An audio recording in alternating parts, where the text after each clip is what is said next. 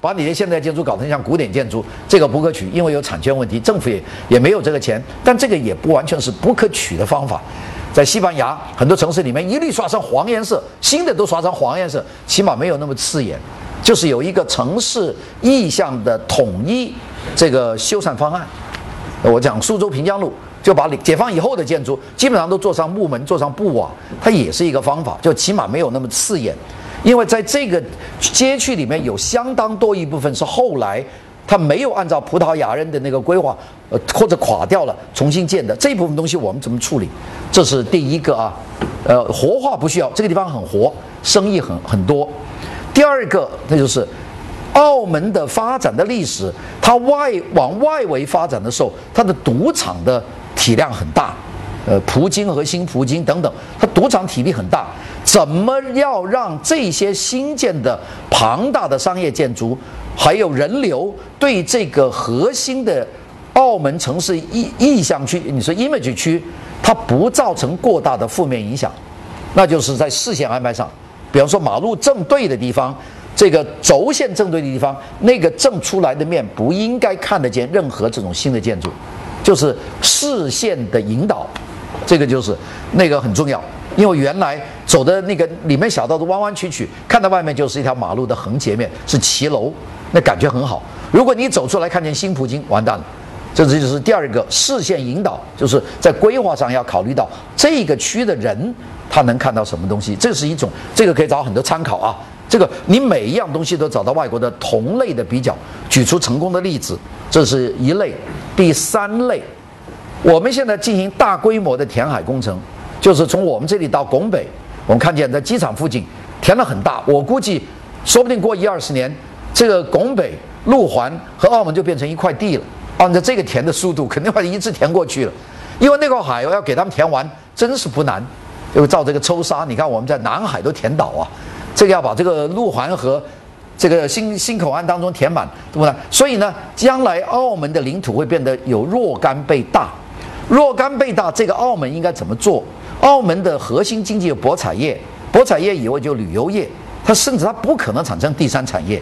现在说教育和高科技，希望把路环拿出来，不是拿那个横琴拿来给我们用，那个可能是新的。但是那种新的，它有可能就变成了深圳的这种加工区，它有可能它搞得不好，因为它的尖端人才比较少。如果在这种情况下，旅游业还在很长的时间里面还是澳门的经济发展的一个一个前端。我讲这个其实也是讲给你们这个大学的改造方案。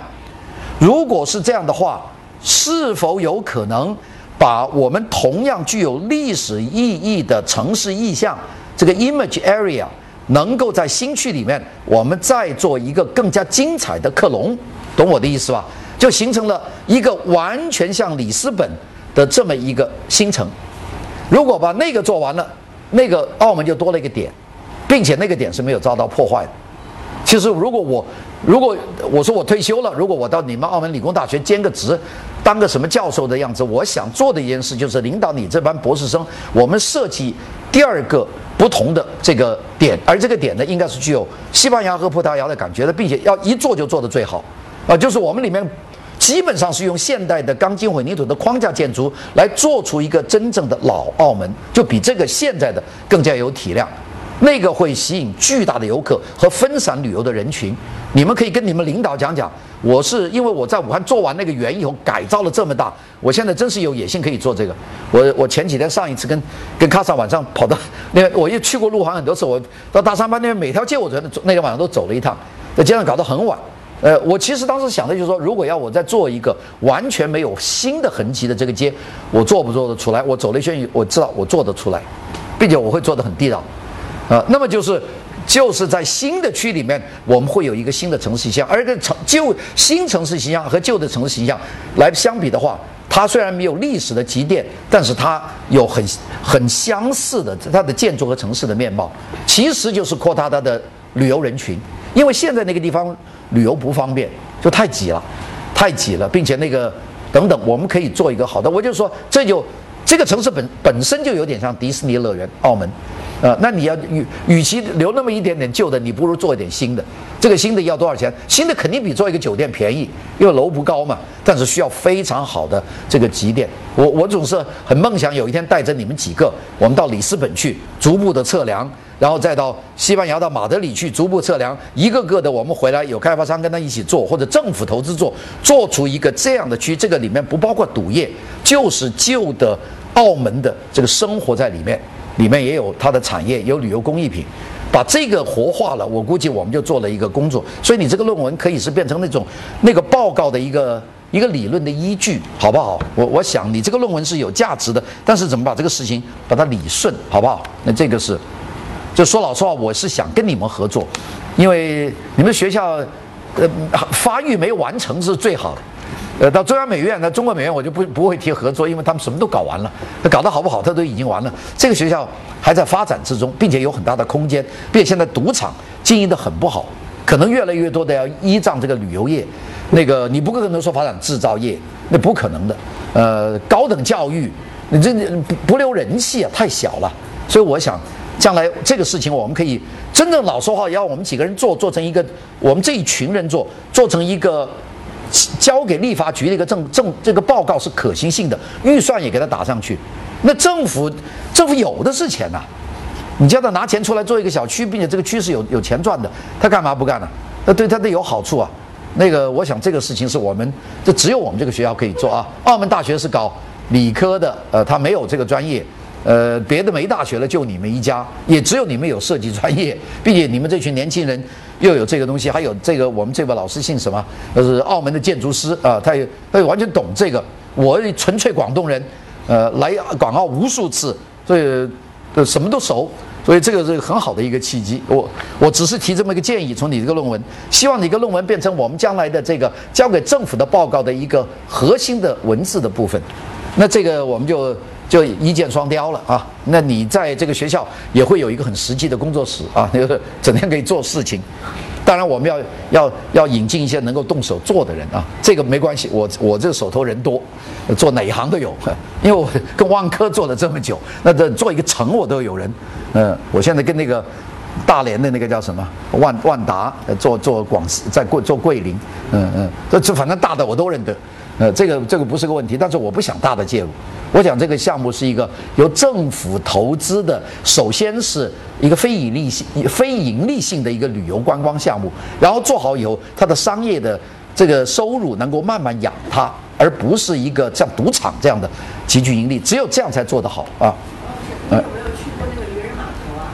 你们这里的渔人码头是吧？没有，没有，没有。嗯嗯。他那边也是类似于您说的那种，他是嗯。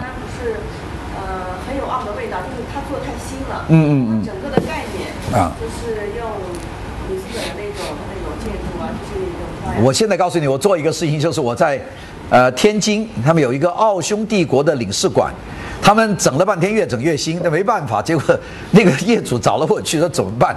我跟两个德国人去的，德国人说简单，德国像这样的城房子很多都要拆了，德国有些房子，奥匈帝国实际太多，呃，他说，呃，过两个月我们几个人去德国买一栋。买一栋整个把它，把它拿过来，就是完全一样，你懂不懂？我意思是说，我到里斯本去很多很破败的街区，这街区啊，你要跟他换做个新的，他挺高兴，也不破破坏他的文化。我是觉得你们这个新区啊，我就想到西班牙和里斯本那种破破败的小镇里面，我买一批完全原件拆回来做一个，一点假都没有。这是我我我我心里就告诉你，我的策略就是干这个事儿。就是我们做一个很好的一个一个构架，所有的装法都从那边买，呃，是五个集装箱回来就一条街了，快得很。我跟你说，呃，连招牌都买回来，我压根儿整个搬回来，名字也搬回来，就我这是我做法，呃，我不会让人有挑剔，说哎呀做的是做旧如新。我这就我这是并且还真是葡萄牙的旧，葡萄牙那个山里你进去看过没有？那种旧村子破多的是了，多的是了，并且农民都走了。但是房子很好啊！你说我把你这房子卖了，给你拆了，给你做栋新的，那农民给你下跪啊！他们不缺，他们几千万栋啊，他太多了。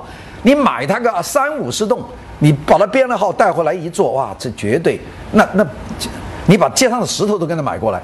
那开发商有的是办法，那运东西不难，中国人别的都不会，就这个特别会，你知道吧？你说跟我拆了重做，绝对绝对没问题。我就说这种移栽式的方式，因为你是你的确是。葡萄牙的殖民地，是吧？我们我们可以做出一些很精彩的。在澳门早年有个小小的动物园呢，有个动物园呢，就都现在没有了。我就可以查查档案，有几个动物。我我就想在那个区里面做个动物园，就像李安的那个少年派一样，记得吧？他是拿台台中的动物园去拍的，那很可爱。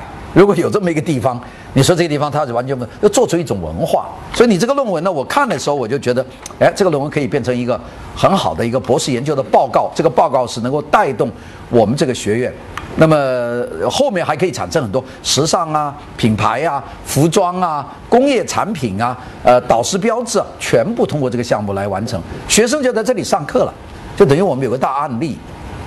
我们定个计划，把这个事情。快快做！我觉得这是个好事，也是我自己兴趣很大的事情啊。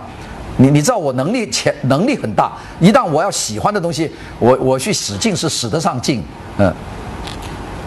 还有啊，万千个，这是广州的那个同学是吧？写的纸媒与电子显示媒介中的中西文字体的对比研究，这个题目也就是像硕士生的题目啊，呃。你讲两种媒体，一个是纸媒，一个是电子媒体，然后里面你的核心是字体的中西字体的对比研究，这个这个题目太虚，太虚，呃，你还是要提出一个你到底想在这个对比研究当中是解决一个什么问题，或提出一个什么问题？现在没问题，你对比研究那那对比研究可以是排列方式，呃，我这边列了这个。这个什么罗马体，这边是什么宋体？呃，新宋这个等于什么宋？这个对比研究，呃，它的面积、它的排版方式，这个没有什么提不出理论的高度。这种，特别是有纸媒和这个电子媒体有两种东西，它的范围就太大了。我你就盯着纸媒，我估计就比较容易做。呃，字体研究这个放字最近中国非常热。但是我看遍了中国最近写的关于这个字体的文章，没有提出一个，没有提出任何的问题，大家都是探索。呃，我我不希望你的博士论文像个探索文章，你你得有个问题，但是你的问题是什么？我现在不知道。呃，你回去问王少强老师，他也未必知道。但是你自己要要考考虑第二个要有足够的文献，就是现在字体的研究上面，西方有些什么研究的重点？呃，所以我觉得这篇文章还没有开始动啊，就是说你准备谈什么？第二个是你谈的东西有多少不同的理论的流派？呃，也如果两者对比，又有些什么困难？我我跟徐斌谈过，徐斌就有很多的很多的感想。那徐斌因为他在在帮中国人民日报做新字体，他的感想就很多。他做了五年了，这个四千六百多个字，你得找这种人。就看看他有些什么具体的东西，你得提出一个议题，否则你个论文没法没法论。这篇文章要写下去的就是就学士文章了，就是这个，好不好？你努力去做一做，回去跟王老师讲讲。还有两篇啊，我们都就一上午就差不多把论文就讲完了，是吧？你们呢也没上课，不过也可以，你们也愿意听听论文，便你们都知己知彼，都知道别人在做什么。呃，汤。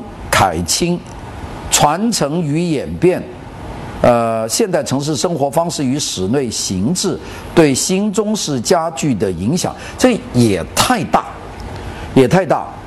我想，新中式家具是一个一个非常设计应用的一个题目。新中式家具，它又要做东西，那个如果是做东西，它里面不可能有太多的理论。如果他的理论量不够，他很难成为博士论文。所以你这篇问文章呢，就不要和你的毕业设计它混在一起，因为你毕业设计可以说是新中式的探索，新中式的的这个这个呃一种创作类型的。的论文呢，我估计你得找找一些呃理论的文章。那论文我们想，那比方说我昨天放的建筑啊，呃。中国在鸦片战争结束以后，外国人在中国做的房子，其中就有现代结构和中国民族屋顶的结构。那其中有两种，一种是用木头做的，完全一样；有一种是钢筋混凝土做的，加大屋顶。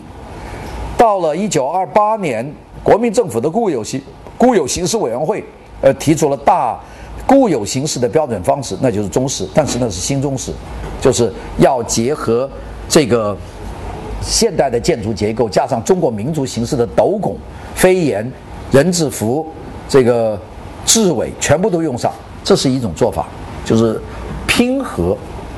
但那个时候，民国政府里面所用的家具全部是西式的。有总统府的家具，西式的就是中式的建筑用西式，但它的窗檐、这格花这全部是中式的，所以它就是有一个度到舒适度有关的，它基本上中式家具用的很少。这是第二个阶段，第三个阶段就是到了解放以后的大大屋顶运动，我们讲的五步一尾，像这样的作品，就是地安门的，还有这个百万庄的建筑工业部，像那一部分作品，就是呃。西式的布局，呃，中式的屋顶和中式的窗户，中式的青砖，呃，做的做的立面的贴贴墙，这都做到，甚至有砖雕。里面的家具呢，是基本上是中式，呃的样子，西式的形制，就沙发加上中国式的木木靠背，但是加软垫，这是。然后到人民大会堂的时候。就百花齐放，人民大会堂有二十多个厅，每个厅有不同的家具制造，其中用的比较多的就是这种中式的形式，再用西式的尺度来做的这种沙发。那主要有几个厅，北京厅啊，呃，有几个常用的厅，江苏厅啊，呃，上海厅是用现代的，呃，广东厅的是用宣酸枝家具，这是五九年以后，所以这种试验其实一直在执行，那个。它核心的内容就是西方的舒适性和中国的形制两者之间的的兼容关系。这个问题，它最大的困难就是，它仅仅是一个产品设计，它的理论没有办法进行深入的探讨。它因为它最后立足就是一张凳子，或者一张桌子、一个床，所以呢，我估计你写论文，你要谈到这个这个新中式家具的设计的影响，这个很难成其一分。成其为一份博士论文，就博士论文，你你最好提一个关于这个传承与演变，就现在城市生活方式的发生变化，使得我们生活方式里面的中式的元素和西式的元素，它有一个重新组合和重新搭配的一个可能性。我想从这个题目谈，就比你谈单独的新中式家具，能够谈得更加有哲理一些，就是生活方式的改变，就中西融合。和中西比例的不同，有一个时期西式多，中式少。我们除了用筷子以外，吃中国菜以外，基本上是用西式的微波炉啊，这个烘箱啊等等这些东西。但到后来，可能越来越多的又改变成中式的，就人的生活。所以你这篇问文章呢，呃，它其实是一种生活方式的发展的一种研究，而不是一种设计风格的研究。这样呢，你的文章就容易变成博士论文。但是具体落足到一个什么方面，那个还要下点功夫。就是这个，就是千万不要把它落足在新中式家具的探讨探讨，因为那个不成其为一个研究的论文，因为它没多少研究的，嗯，并且没有办法量化，没有办法量化。你这个要量化，比方说新中式的建筑现在卖了多少？现在中国有很多建筑师做新中式的，他们的销售情况怎么样？均价怎么样？特别是同比情况下的均价怎么样？在某些情况下，好像我做的第五园卖的比旁边的万科城卖的好，卖的价钱贵，但是那是个偶然现象，就是那一波。后来有人在旁边又做了个中式的高层建筑，就卖不动，那旁边星河丹堤就卖的贵很多。那就是说，对不同类型的消费者，对新中式的接受，他还是有不同的心理的。那你还要跟市场有关系。你这篇论文呢，其实很难写。就是你定了这个新中式这个题目，这其实很难写的一个题目，因为它它的理论深度很少，呃，你必须把它牵引到一个能够在理论上进行研讨的一个一个平台上，你才能够展开，否则那个文章就变成了一个设计的一一一篇解说词，呃，大量的参考文献，这个也是你现在肯定缺少文献，文献就是对中国家具的。传统家具的评述，呃，对挪威、丹麦，特别是丹麦那几个重要的设计师，他所用的中国元素，他们的这个事情的这个观感，还有外国的对中国的明清家具收藏家对中国家具的评价，还有当然还有王世襄啊，像这些人对于明式家具，他们是类型类型专家，就分类专家、鉴别专家，但他并不是设计专家。那你怎么从设计角度讲？呃，明代有很多家具，它的功能是什么？怎么用？在现代生活中起什么作用？我最近看了一张明代的案子，也不算贵，别人要要让给我，我我我想了半天，我不知道拿它当当什么用，你知道吧？那个供桌非常长，呃，不，我没有那么大玄关，我玄关很小啊，你知道吧？你你那那个桌子有这个讲台这么长，他们说你可以画画长卷，我说那我我从来不画长卷，就你的这想你也有也有这个钱买，但是买回去你干嘛？这是一个问题了，在现在家居里面它起什么作用？并且给我，他最近我我广州有个专门做古家具的工厂，我有一个有一套房，我想全部换成中式家具去看，所有的尺寸我都不舒服，就我都试做过，就不舒服，都好看，都好看，并且他可以按我的要求做什么东西。那我其实我也面临这个问题，那这个只是一个应用技术层面的问题，那这个问题你你没办法写成博士论文，写博士论文就那怎么怎么写呢？你怎么展开辩论？呃，看后面的那个因时而变，随居而变。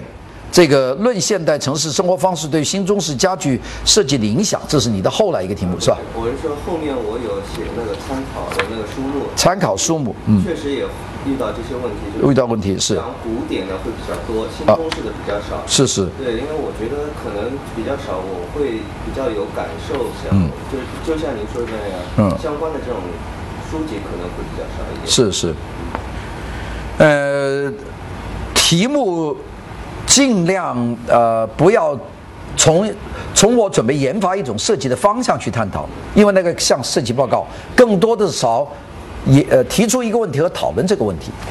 就比方说，在未来的生活方式当中，我们的民族的传统方式和西方的现代的生活方式，它应该占有的比例的关系的这个研究，我就觉得它就会比较。比较像一个论文的研究，就是大概我们生活里面中式的元素大概应该占到多少，那个西式的元素占多少？有很多有中央空调肯定是西式的，对吧？照明西式为主，但是局部照明可能中式为主。那有什么样东西提示中式？还有陈列的方式、客厅的方式、吃饭的方式，有很多人是两个餐厅，在美国大一点，一个中餐厅，一个西餐厅，那摆法都不一样，嗯。西餐厅不不搞圆桌，是长桌，大家面对面吃饭，对吧？中国中餐厅一定是圆桌，当当中有个 lazy Susan 转台，那，都这样，都很不一样。椅子也是正规的中式餐厅，中这中国的会客厅全部是那种方方正正的太师椅，那西式餐厅基本上一大圈沙发，大家可以倒在那里，这不太一样。你呃，你从这个角度来。来来想，就是想出生活方式的它里面的中西元素的关系。呃，找些参考书来看。那么你可以把中式家具、新中式家具作为一个范例来证明你的观点，而不是拿所有的文化研究来证明你的家具观点。你你懂我的道理吧？就反过来，你适用这个中国家具来呃来来证明这个中西的生活方式在设计里面呃时代变化的时候，它它它所应该具有的合理的比例。那这个就是变成一个比较好做的，就是把加新建新中式作为一种案例来补充你的文章，而不是把它作为你的最后提出问题的焦点。那你这个文章就容易容易松手。最后一篇啊，这个林林涵同学。这个也是信息图形化在公共识别系统中的设计形式与价值。这个也是一个，呃，这是一本教科书的题目啊。因为我刚刚写完我的平面设计史，那有一章就是写这个。那个这基本上我把那我那张给你，你就你就用了就完了。那那个这个不行，那是一个教科书的题目，你不不能就那么教科书题目，视觉识别标志啊，它的设计形式和价值，这个这个要比较。还是我的讲法，有 case，你有具体的东西，什么视觉信息形象化的系统，在什么样的公共系统里面作为识别标志？地铁啊，公共汽车啊，医院呢，这都是公共识别标志。还有更小一点的旅游标志啊，甚至你可以具体到一些城市，比方说澳门的交通的呃视觉导示标志，这个城市交交通导示标志不是太好的。我在澳门最困难的一个就是，呃，看公共汽车站，呃，很难。它有几个圆筒，我这个我那天我从新口岸回来，我跟卡萨两个在那翻那圆筒，翻的完全晕菜掉了。他的有的多少路，五多少路，他一个去一个来，然后桶是可以转的。那我大概知道，那么，但是他写到那都不太清楚，反正说啊，那，但是你到香港去看他的导师系统是很清楚的。那导师系统用颜色分，呃，一个大魂图，所有东西到哪，然后就每什么地方，并且用车的颜色来分。呃，过隧道的巴士是一种颜色，不过隧道的是一种颜色，它很清楚。就我到机场一下来，哦，这是新界的车，这个是九龙的车，这个是香港的车，你一看就知道这个车，你又不会上错。它这个一个完整的系统，那么你是不是能够，比方说你在澳门读书，你是不是能对澳门的公共场所的？这个信息图形化的系统进行一个设计的探讨，存在的问题和解决的方向，我想这个就立足于澳门了。你们都在澳门科大读书，我希望你们做事情都跟澳门澳门科大有密切的关系。因因为不不是这样，我们没有办法找到我们自己的特点啊，就是你们有有有这么多博士生在这个学校读书，你们做出的东西跟澳门都没关系，那个我觉得不好。那个澳门的老师系统也真需要设计。这地方有真有几个人，一个打的打的士很难。这个地方，呃，我就超级。我那天从威尼斯广场过来，一直走到这边就找不到一辆的士的，并且他们都不理我。后来他们说要开红灯，才算是才没人。那我我我我们站在对面街口，我跟咔嚓站了半个钟头，没有一辆车打红灯。我们又走到这边来，后来走到这个新新豪天地，走到里面去，里面那个排的士的队，哇，长的，我天哪，这个没想到。然后他们说有可以坐 shuttle bus。也没有找到，反正是乱乱找，呃，这个这个是有问题，呃，如果到澳澳门，你不是仅仅到赌场，啊，那你的交通导师标志应该怎么做？我我我光看这个就变成一个问题，呃，澳门的系统它掺杂了有几个以前历史遗留下来的，原来葡澳的系统，也有受香港影响的系统，啊，但是又要适应这个讲。呃，汉语的人的这个汉字识别系统，它是这三个混杂的，它不完整，它不完整。我我们跟你说，这个特区政府啊，它现在啥的概念都没有。你们要给他一个新的造一个新的一个旅游中心城市，他只要觉得钱可以，讲的有道理，你不是，他肯定会给钱。那这个导师系统也是一样，你拿出一个完整的博士论文报告，做了这个研究，你交给这个澳门政府，他也会立刻使用。因为他何乐不为嘛，呃，他现在就缺乏人，他现在要花花很多钱，这些钱他不知道找谁，都基本跑到香港去找。香港的人呢，首先从目光里面就歧视澳门，说你那小地方，呃呃，香港老大，澳门小，呃没把你当回事。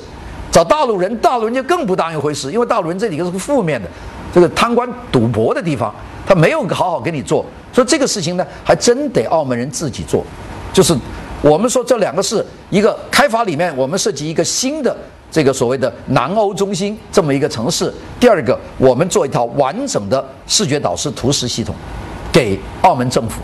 那你这个博士论文有两篇论文是有用的，那就作为我们设计学院就交给政府，并且呢，我愿意参加你们一起去参加听证会。我就凭我这个三寸不烂之舌，我绝对把他们搞定。嗯，搞定以后，我们这个全校的同学和老师一起就做项目了。那我们的教学全部有东西了，这个导师系统，你看将来全部应用，那多令人兴奋的事情啊！这个学校要有生力、生命力，就必须这个学校跟城市有关。我原来在广州美院，我们就跟广州市关系很多。你看广州的五个羊是我们的段吉昌老师做的。就是美术学院老师做的段吉阳，这个呃解放军入城纪念碑是潘克教授做的，这是做的。然后广州的机场导师标志是我们广州美院平面设计师系做的，就基本上我们全拿过来了。这个亚运会的全部标志是广州美院拿下来的，所以广州美院它离不开，就像中央美术学院，呃奥运会整个标志王敏带人做的，这这基本上就做一个设计学院在一个城市里面，你必须和城市发生关系，否则你这个学院就没有存在的。